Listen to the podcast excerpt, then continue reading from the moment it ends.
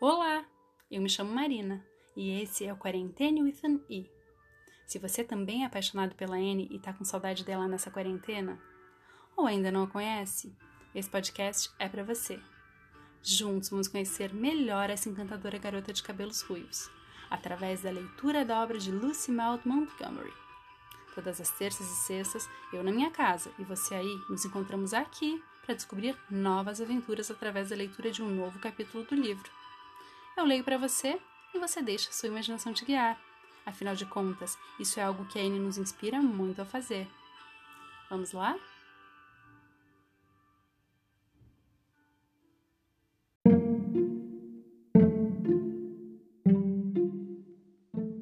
Anne de Green Gables, capítulo 21 Um novo desvio em aromatizantes. Meu Deus, não há nada no mundo além de encontros e despedidas, como diz a senhora Linde. Lamentou-se Anne, pousando sua lousa e seus livros sobre a mesa da cozinha no último dia de junho e secando os olhos vermelhos com um lenço empapado. Não foi uma sorte, Marila, eu ter levado um lenço a mais para a escola hoje? Tive um pressentimento de que ele seria necessário. Nunca pensei que você gostasse tanto assim do Sr. Phillips para precisar de dois lenços para enxugar suas lágrimas só porque ele está indo embora, disse Marilla. Não acho que eu estava chorando por de fato gostar tanto dele, refletiu Anne. Apenas chorei porque todos os outros choraram. Foi a Ruby Gills quem começou. A Ruby Gills sempre falou que detestava o Sr. Phillips, mas assim que ele se levantou para fazer o seu discurso de despedida, ela começou a chorar. Em seguida, todas as meninas começaram a chorar, uma depois da outra. Tentei me conter, Marilla. Tentei me lembrar de quando o Sr. Phillips fez com que eu me sentasse com o Gil, com os meninos e da vez em que ele escreveu no quadro negro meu nome sem um E, e de como me disse que eu era a maior burra que ele já vira em geometria, e riu da minha escrita, e de todas as vezes em que ele fora muito horrível e sarcástico, mas de algum modo não consegui me conter. Marila, e tive de chorar também. Faz cerca de um mês que a Jenny Andrews vem dizendo quão contente ela ficaria quando o Sr. Phillips fosse embora, e ela falou que jamais choraria uma lágrima sequer. Bem, ela chorou mais do que qualquer uma de nós e teve que pegar emprestado um lenço com o irmão. É claro que os meninos não choraram, pois ela não tinha trazido um, visto que não esperava precisar dele. Oh, Marilla, foi de partir o coração. O Sr. Phillips começou seu discurso de despedida de modo muito bonito. É chegado o momento de nos separarmos. Foi muito comovente. Ele também ficou com os olhos rasos d'água, Marilla. Oh, lamentei muito e ressenti-me de todas as vezes em que conversei no meio da aula. Fiz desenhos dele na lousa e zombei dele e da Prissy. Posso dizer que desejei ter sido uma aluna modelo como Minnie Andrews. Ela não tinha nada que lhe pesasse a consciência. As garotas choraram no caminho todo de volta para casa. Carrie Sloane ficou repetindo a toda hora. É chegado o momento de nos separarmos. E isso fazia com que tornássemos a chorar sempre que corríamos o risco de nos alegrar de novo. De fato, sinto-me terrivelmente triste, Marilla. Mas não dá para se sentir nas profundezas do desespero quando se tem dois meses de férias pela frente, não é, Marilla? E além disso, encontramos o novo pastor e sua esposa vindo da estação de trem. Apesar de estar me sentindo muito triste pelo Sr. Phillips ir embora, não pude evitar me interessar um pouco pelo novo pastor, não é mesmo? A esposa dele é muito bonita. Não exatamente majestosamente adorável, é claro, não seria de bom tom. Presumo que um pastor tivesse uma esposa majestosamente adorável. Poderia ser um mau exemplo para a comunidade. A senhora Linde diz que a esposa do pastor de New Bright dá um mau exemplo para a comunidade, pois se veste sempre na moda. A esposa do novo pastor estava usando um vestido de musselina azul com adoráveis mangas bufantes e um chapéu com rosas na aba. Jenny Andrews disse que achava que mangas bufantes eram demasiado seculares para a esposa de um pastor, mas não fiz nenhum comentário insensível nesse tipo, Marilla. Pois sei bem o que ansiar por mangas bufantes. Além disso, faz pouco tempo que ela é esposa de um ministro, então temos de relevar certas coisas, não é mesmo? Eles ficarão hospedados com a senhora Linde até que a casa paroquial esteja pronta. Se Marilla, ao ir para a casa da senhora Linde naquele fim de tarde, foi movida por qualquer motivo além de devolver os estrados para fazer colchas de retalho que ela havia pegado emprestado no inverno passado, aquilo era uma fraqueza tranquila, compartilhada pela maioria da população de Avonlea. Muitas coisas que a senhora Linde emprestara, às vezes nunca esperando que fossem devolvidas, voltaram para a casa dela nas mãos de quem a tomara emprestado. Um pastor novo e ainda por cima com uma esposa era um lícito objeto de curiosidade em um tranquilo assentamento interiorano, onde os furores eram parcos e espaçados. O Sr. Bentley, o pastor que Anne achara que tinha pouca imaginação, havia sido pastor de Avonlea por 18 anos. Era viúvo quando chegou, e assim permaneceu apesar do fato de as fofocas sempre casarem-no com fulana, beltrana ou cicrana, a cada ano de seu estado. Em fevereiro, ele pedira demissão e partira, em meio aos lamentos de seus paroquianos, muitos dos quais se afeiçoaram de seu bom e velho pastor por conta da convivência, apesar de seus defeitos como orador. Desde então, a igreja de Avonlea passara por um momento de dispersão religiosa, com os muitos e vários candidatos, suplentes, que vinham domingo após domingo pregar como teste para substituir o pastor. O sucesso ou fracasso desses candidatos era ditado pelos pais e mães de Israel, mas uma certa garotinha ruiva, sentada tranquila no velho banco dos Cuthbert, também tinha suas opiniões sobre eles, e as discutia a fundo com Matthew, enquanto Marilla, por princípio, recusava-se a criticar pastores de qualquer maneira que fosse. Não acho que o Sr. Smith teria dado certo, Matthew. Foi a síntese final de Anne. A Sra. Lynde diz que a maneira de falar dele é muito ruim, mas acho que o pior defeito dele era o mesmo que o do Sr. Bentley. Não tinha imaginação. E o Sr. Terry tinha imaginação demais e deixou-se levar por sua imaginação, que nem eu fiz em relação à Mata Assombrada. Além disso, a Sra. Lynde diz que a teologia dele não era sensata. O Sr. Gresham era um homem muito bom e religioso, mas contava muitas histórias engraçadas e fazia as pessoas rirem na igreja. Ele não era honrado, e é preciso um pouco de honra para ser pastor, não é, Matthew? Achei o Sr. Marshall definitivamente atraente, mas a Sra. Lynde diz que ele não é casado, nem noivo, pois ela procurou saber informações sobre ele, e ela diz que jamais daria certo ter um pastor jovem e solteiro em Avonlea, porque talvez ele se casasse com alguém da congregação, e isso causaria problemas. A Sra. Lynde é uma mulher de visão, não é, Matthew? Fico muito feliz que tenham escolhido o Sr. Alan. Gostei dele, pois seu sermão foi interessante, ele parecia rezar com sinceridade, e não apenas por hábito. A senhora Lynde diz que ele não é perfeito, mas diz que não poderíamos esperar um pastor perfeito com um salário anual de 750 libras. E, de todo modo, a teologia dele é sensata, pois ela o sabatinou em todos os tópicos da doutrina. E ela conhece a família da esposa dele. E são pessoas das mais respeitáveis. E as mulheres são todas boas donas de casa. A senhora Linde diz que um homem de doutrina sensata e uma mulher que é boa dona de casa é a combinação perfeita para a família de um pastor. O novo pastor e a esposa eram um casal jovem de rostos agradáveis ainda em lua de mel e repletos do bom e bonito entusiasmo pelo trabalho que haviam escolhido para a vida. Avonlea desde o começo abriu seu coração a eles. Jovens e velhos gostavam do jovem franco, alegre e de ideais elevados, e da pequena dama radiante e delicada que se tornou a senhora da casa paroquial. Anne apaixonou-se completa e imediatamente pela senhora Allan. Ela descobrira mais uma alma irmã. A senhora Allan é perfeitamente adorável, anunciou ela certa tarde de domingo.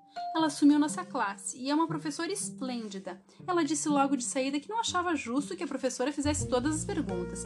E sabe, Marila, isso é exatamente o que sempre pensei. Ela disse que podíamos fazer a ela qualquer pergunta que quiséssemos, e fiz muitas. Sou boa perguntadora, Marila. Não tenho dúvidas. Foi o comentário enfático de Marilla. Ninguém mais fez perguntas além da Ruby Gills, e ela perguntou se nesse verão faríamos um piquenique da escola dominical. Não achei que tenha sido lá uma pergunta muito apropriada de se fazer, porque não tinha nada a ver com a lição. A lição era sobre Daniel na cova dos leões, mas a senhora Alan simplesmente sorriu e disse que achava que haveria. A senhora Alan tem um sorriso adorável e tem covinhas belíssimas nas bochechas. Queria eu ter covinhas nas bochechas, Marilla. Já não sou tão magra quanto quando cheguei aqui, mas ainda não tenho covinhas. Se tivesse, talvez pudesse influenciar as pessoas para o bem. A senhora Allan disse que sempre devemos tentar influenciar as pessoas para o bem. Ela falou muito bem sobre todas as coisas. Eu jamais antes soube que a religião era tão alegre assim. Sempre achei meio melancólica, mas a senhora Allan não é. Eu gostaria de ser cristã se pudesse ser uma cristã como ela. Eu não queria ser uma cristã como o senhor diretor Bell. É muito feio da sua parte falar assim do Sr. Bell, disse Marilla com severidade. O Sr. Bell é um homem realmente muito bom. Oh, é claro que ele é bom, concordou Anne. Mas ele não parece tirar nenhum conforto disso. Se eu pudesse ser boa, dançaria e cantaria o dia todo, porque ficaria muito feliz com isso. Presumo que a senhora Alan seja velha demais para dançar e cantar. E é claro que não seria de bom tom que a esposa de um pastor fizesse isso mas posso sentir que ela fica feliz por ser cristã. Que seria uma mesmo que pudesse alcançar o paraíso sem isso. Presumo que devamos convidar o senhor e a senhora Alan para tomar um chá em breve, disse Marilla refletindo. Eles já foram a quase todas as casas, menos a nossa. Deixe-me ver. Na próxima quarta-feira seria um bom dia para recebê-los. Mas não quero dizer nada ao Matthew sobre isso, pois se ele souber que eles estão vindo, inventaria alguma desculpa para se ausentar de casa nesse dia. Ele estava tão acostumado com o Sr. Bentley que não se importava com ele, mas terá dificuldade em se familiarizar com um novo pastor, e a nova esposa de um pastor vai deixá-lo apavorado. Serei tão discreta quanto os mortos, garantiu Anne. Mas ó, oh, Marilla, você me deixa fazer um bolo para a ocasião? Eu adoraria preparar algo para a senhora Alan, e você sabe que já sei fazer uns bons bolos a essa altura. Você pode fazer um bolo em camadas, prometeu Marilla. Na segunda e na terça, houve grandes preparativos em Green Gables. Receber o pastor e a esposa para o chá era uma tarefa séria e importante, e Marilla estava determinada a não ser eclipsada por nenhuma das donas de casa de Avonlea. Anne estava louca de animação e prazer. Ela discutiu tudo com Diana no crepúsculo da noite de terça-feira, enquanto se sentavam nas grandes pedras vermelhas perto do gorgolejo de Dríade, e fizeram arco-íris na água com gravetos banhados de bálsamo de abeto. Tudo está pronto, Diana, exceto o meu bolo, que vou fazer de manhã, e os biscoitos de levedura que Marilla vai fazer logo antes do chá. Garanto a você, Diana, que Marilla e eu ficamos muito ocupadas nesses dois últimos dias. É uma responsabilidade enorme receber para o chá a família de um pastor. Jamais passei por uma experiência como essa antes. Você devia ver só a nossa dispensa. Está linda de se ver. Vamos comer frango em aspic e língua de vaca fria. Teremos dois tipos de geleia, vermelha e amarela, e creme de chantilly e torta de limão siciliano, e três tipos de biscoitos, e bolo de fruta, e as famosas conservas de ameixa amarela que Marila guarda especialmente para pastores, e bolo inglês, e bolo em camadas, e pãezinhos, como eu disse antes, pão fresco e pão dormido, os dois tipos, em caso de o pastor ser dispéptico e não puder comer pão fresco. A senhora Linde diz que pastores são dispépticos, mas não acho que o Sr. Alan tenha sido pastor por tempo suficiente para que isso tivesse esse efeito ruim sobre ele. Sinto calafrios quando penso em meu bolo em camadas. Oh, Diana, e se não ficar bom? Ontem à noite sonhei que era perseguida por um duende assustador com cabeça de bolo. Vai ficar bom, você vai ver, garantiu Diana, que era uma amiga muito agradável. Estou certa de que aquela fatia de bolo que você fez e que comemos no almoço no Ócio Agreste faz duas semanas estava perfeitamente elegante. Sim, mas bolos têm um hábito terrível de saírem ruins exatamente quando você mais quer que fiquem bons. Suspirou Anne, deixando boiar um graveto particularmente bem coberto de bálsamo. No entanto, presumo que precisarei deixar isso por conta da providência. E tomar o cuidado de acrescentar farinha. Oh, olhe só, Diana, que arco-íris adorável!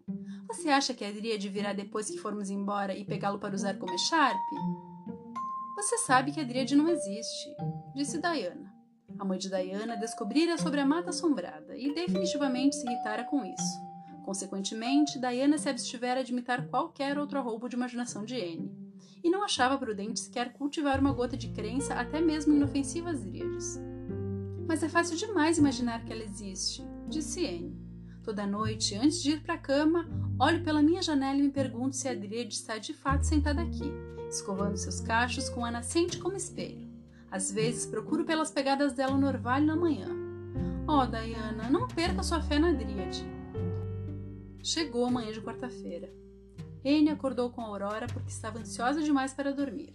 Ela pegara uma coriza grave por ter ficado brincando na nascente na noite anterior mas nada além de uma pneumonia gravíssima teria feito ela perder a vontade de cozinhar naquela manhã. Depois do café da manhã, ela começou a preparar seu bolo. Quando finalmente fechou o forno com o bolo dentro, respirou bem fundo. Tenho certeza de que não fiz nada de errado dessa vez, Marilla. Mas você acha que o bolo vai crescer? E se por acaso o fermento não estiver bom? Usei o da lata nova. E a senhora Linde diz que hoje em dia você jamais pode ter certeza de que vai comprar um fermento bom, pois tudo é adulterado demais. A senhora Linde diz que o governador deveria resolver esse problema, mas diz que jamais viveremos para ver um governo do Partido Conservador fazer isso. Marila, e se o bolo não crescer? Teremos comido bastante sem o bolo. Foi o modo insensível que Marila analisou a situação. No entanto, o bolo de fato cresceu e saiu do forno leve e macio feito espuma dourada. N, corada de prazer, uniu as duas camadas com geleia cor de rubi, e em sua imaginação viu a senhora Alan comê-lo talvez pedindo mais um pedaço. Você vai usar o melhor jogo de chá, é claro, Marilla, disse ela. Posso enfeitar a mesa com samambaias e rosas silvestres? Acho isso tudo uma bobagem, desdenhou Marilla. Na minha opinião, é a comida que importa e não essa bobeira de decoração. Mas a senhora Barry decorou a mesa dela, comentou Anne, que não era desprovida da sabedoria da serpente. E o pastor fez um elogio muito elegante para ela. Ele disse que era um banquete para os olhos e para a boca. Bem, faça como preferir, disse Marilla, que estava muito determinada a não ser superada pela senhora Barry ou por qualquer outra pessoa. Só atente para deixar espaço na mesa para a comida e os pratos. Anne começou a fazer a decoração de um modo e com um estilo que deixaria a decoração da senhora Barry no chão, tendo à disposição uma abundância de rosas e samambaias e um gosto pessoal muito artístico. Ela transformou aquela mesa de chá em algo tão bonito que quando o pastor e a senhora se sentaram, exclamaram em uníssono a sua beleza. Isso foi obra da Anne, disse Marilla com tristeza. E Anne sentiu que o sorriso de aprovação da senhora Alan era quase uma felicidade em demasia nesse mundo. Matthew estava presente, tendo sido enganado para estar ali, só Deus e Anne sabem como. Ele ficara em tal estado de timidez e nervosismo que Marilla, desesperada, desistiu, mas Anne encarregou-se dele, e teve tanto êxito nisso que agora ele estava sentado à mesa vestindo suas melhores roupas e um colarinho branco, e falando com o pastor sem mostrar desinteresse. Ele jamais dirigiu a palavra à senhora Alan, mas talvez não se pudesse esperar isso dele de qualquer jeito. Tudo correu com a mesma felicidade do badalo de sinos que anuncia um casamento. Até que o bolo em camadas de Anne foi servido. A senhora Alan, que já comera uma incrível variedade de coisas, recusou. Mas Marilla, vendo a decepção no rosto de Anne, disse com um sorriso: Oh, a senhora precisa comer uma fatia, senhora Alan. Anne fez o bolo especialmente para a senhora. Neste caso, tenho que prová-lo. A senhora Alan riu e se serviu de uma fatia grande, assim como fizeram o pastor e Marilla.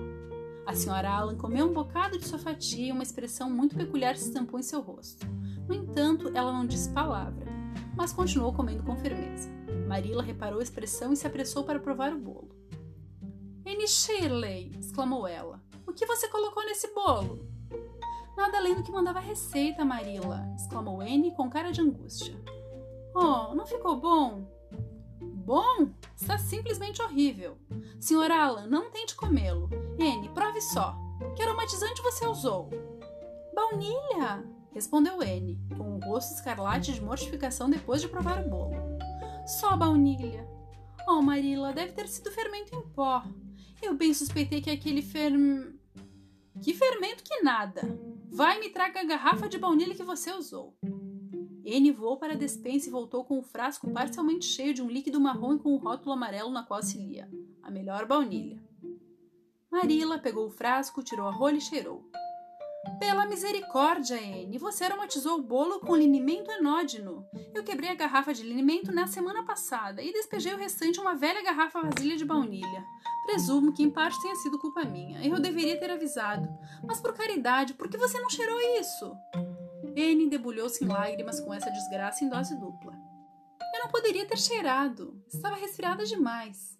E com isso, ela fugiu para o quarto do frontão, onde se jogou na cama e chorou como quem se recusa a ser consolado. Naquele momento, passos leves foram ouvidos na escada e alguém entrou no quarto. Oh, Marilla! Soluçou Anne, sem olhar para cima.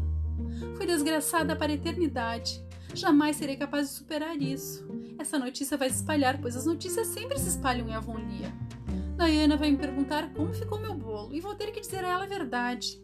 Sempre serei apontada como a menina que aromatizou um bolo com linimento anógeno. E eu, os garotos da escola jamais vão parar de rir disso. Oh, Marilla, se você tem uma centelha de piedade cristã, não me diga que tenho que descer e lavar a louça depois disso. Vou lavá-la depois que o pastor e sua esposa forem embora, mas jamais conseguirei olhar de novo para o rosto da senhora Alan. Talvez ela pense que tentei envenená-la. A senhora Linde disse que conhece uma menininha órfã que tentou envenenar seu benfeitor. Mas o linimento não é venenoso. É para ser ingerido, só que não em bolos. Você pode dizer isso à senhora Alan, Marilla. Que tal você se levantar e dizer isso pessoalmente? Sugeriu uma voz alegre. Anne levantou-se com um pulo e encontrou a senhora Alan de pé ao lado da cama, examinando-a com olhos risonhos. Minha querida garotinha, não chore desse jeito disse ela, sinceramente preocupada com a cara trágica de Anne. Ora, foi apenas um erro engraçado que qualquer um pode cometer. Oh, não! Só eu sou capaz de cometer um erro desses, respondeu Anne com muita tristeza. Queria que o bolo tivesse saído muito bom para a senhora. Sim, eu sei, querida, e garanto-lhe que aprecio sua gentileza e consideração tanto quanto se o bolo tivesse ficado bom. Agora você não deve chorar mais. Desça comigo e me mostre seu jardim. A senhora Cuthbert me disse que você tem um pedacinho de terra só seu. Quero vê-lo, pois me interesso muito por flores. Anne permitiu-se ser conduzida para baixo e consolada, refletindo que de fato era muito providencial que a senhora Allan fosse uma alma irmã. Nada mais foi dito sobre o bolo de linimento, e quando as visitas foram embora, Anne descobriu que desfrutara daquele fim de tarde mais do que poderia ter esperado, considerando o incidente terrível. Ainda assim, ela suspirou fundo. Marilla, não é bom pensar que amanhã é um novo dia em que erros ainda não foram cometidos? Garanto que você vai cometer vários, disse Marilla. Nunca vi ninguém cometer erros como você, Anne. Sim, e sei bem disso, admitiu Anne com pesar. Mas você já reparou em uma coisa alentadora em relação a mim, Marilla? Jamais cometo o mesmo erro duas vezes. Não sei qual é a vantagem disso, uma vez que você está sempre cometendo erros novos. Oh, você não percebe, Marilla? Deve haver um limite para o número de erros que uma pessoa pode cometer. E depois que eu chegar ao fim dos meus, vou ter acabado com os meus erros. Esse pensamento é muito reconfortante. Bem, é melhor você ir dar aquele bolo para os porcos, falou Marilla. Ele não serve para nenhum ser humano comer, nem mesmo Jerry Bolt. Nos encontramos aqui no próximo capítulo. Até lá!